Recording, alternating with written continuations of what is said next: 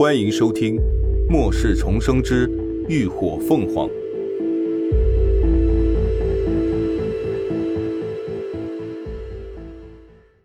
第一百九十二集《英雄救美》。林鸾一惊，下意识心念一动，就要闪回空间去。然而下一瞬，眼前的一切却丝毫没有改变。进不了空间了，他的瞳孔骤然紧缩，心中大骇。身后的蜥蜴人即将追至，半空中的霹雳弹更是电光闪烁。一旦大门关闭，他即便不被那生化怪物生吞活剥，也会被高压雷电劈成黑炭。死亡近在咫尺，林鸾的双腿却仿佛灌满了铅水，无法挪动半分，全身都因为恐惧而一阵发麻发颤，一股前所未有的无力感和绝望深深的袭上了心头。谁，谁能来救救他？但林鸾不知道的是。早他一步逃出去门外的秦志远等人，此刻都与他是一般情况，同样都被禁锢了身体，无法动弹。就在这千钧一发之际，一道尖锐的喊声突然在众人的耳边炸响，震得人耳膜发疼。却也正因如此，那禁锢在身的无形力量骤然消失了。林鸾顿觉身体一松，再次恢复了对身体的掌控权。然而，还不等他做出任何反应，一股阴风已袭向了他的后背。那怪物尖利无比的爪子近在咫尺。林鸾没敢再尝试进空间，而是下意识的朝前扑去。那利爪错失目标，却扯住了他的背包。他的反应极快，双肩猛地向后一缩，身子继续前倾，顺势退下了背包，来了个金蝉脱壳。但一切还是太迟了，霹雳弹已然落地，巨大的雷电吧滋吧滋的作响，至少万伏以上的高压雷电迅速席卷向整个空间。任何动物在遇到危险时都会本能的逃跑，生化怪物也不例外。那蜥蜴人察觉到危险，顿时放弃了嘴边的猎物，转身就逃。然而他再快也快不过雷电。本就湿透的庞大身躯更是遭雷，就见那一道雷蛇蜿蜒袭来，猛然劈向了那怪物，噼啪一声，将那怪物坚硬无比的鳞甲生生击穿了一个深洞。凄厉的惨嚎声中，林鸾大大惊失色，只觉得自己的头发都瞬间倒竖了起来，身体更是被电磁力牢牢的吸附着，无法做出任何反抗。眼看着即将要关闭的大门，他的心里此刻除了不甘，竟还有一丝庆幸。好在秦叔他们都能没事。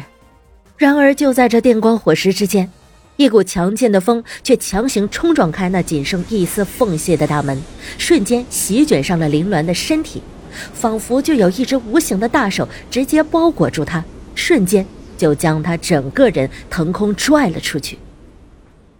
后世的金属大门在他身后轰然关闭，仿佛将一切危险都隔绝在了门内。除了闷响的声音和那微颤的地面，再也没有其他伤害。而林鸾也在此刻被拥入了一个宽阔的怀抱中。一道似笑似叹的声音在耳边响起，有人低声问：“怎么每次遇见你，你都这么狼狈？”这算是英雄救美吗？林鸾愕然侧目，顿时与一双琥珀般晶莹剔透的眸子对了个正着。师兄，惊讶过后是喜色染上了眉梢。他怎么也想不到，救他的人竟然会是连峰。你怎么在这里啊？我遇到你们基地的人了，听说你也来了，还想你应该找到这儿。就过来看看。连峰看着怀中人飞扬的眉眼，嘴角也微微扬起，语气透着几分揶揄。可是没想到这一见面，又是一个惊吓。凌乱失笑，可不就是个惊吓吗？他真以为自己死定了。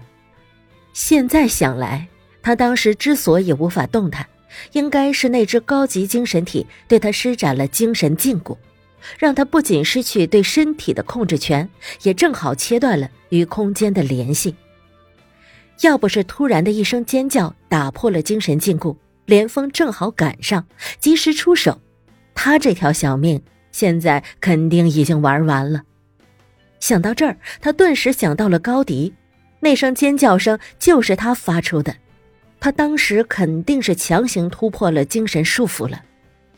林鸾连忙目光四扫，果然就见高迪正被秦志远横抱在怀里，似乎失去了意识。小迪，他心里一惊，连忙挣脱出连峰的怀抱，转身就要上前去。等等！可他才迈出一步，就立刻又被连峰扯了回去。正疑惑不解，就听见他低咳了声道：“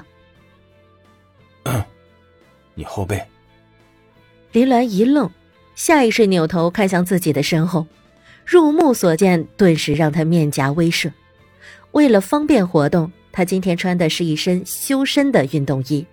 此刻，整件衣服的后背从中间裂开了，这衣摆处还余着一丝布料勉强残连着，就连里头的运动内衣也未能幸免，整个后背都完全暴露在外。想来该是刚才那怪物抓他背包时被他尖锐的指甲划破的，只是他一直心慌意乱，未能及时发现。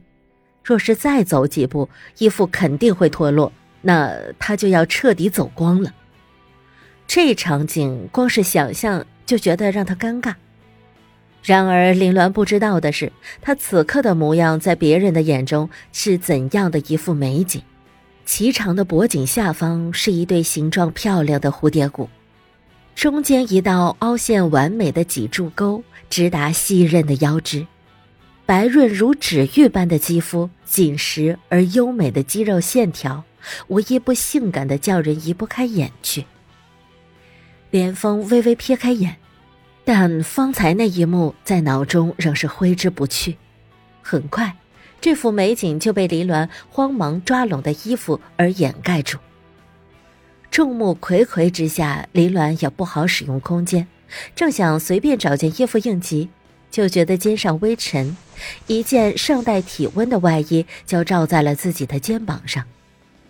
而一旁的连峰仅着一件军绿色的紧身背心，将健壮的胸膛展露无遗。林鸾心系高迪，也不跟他客气。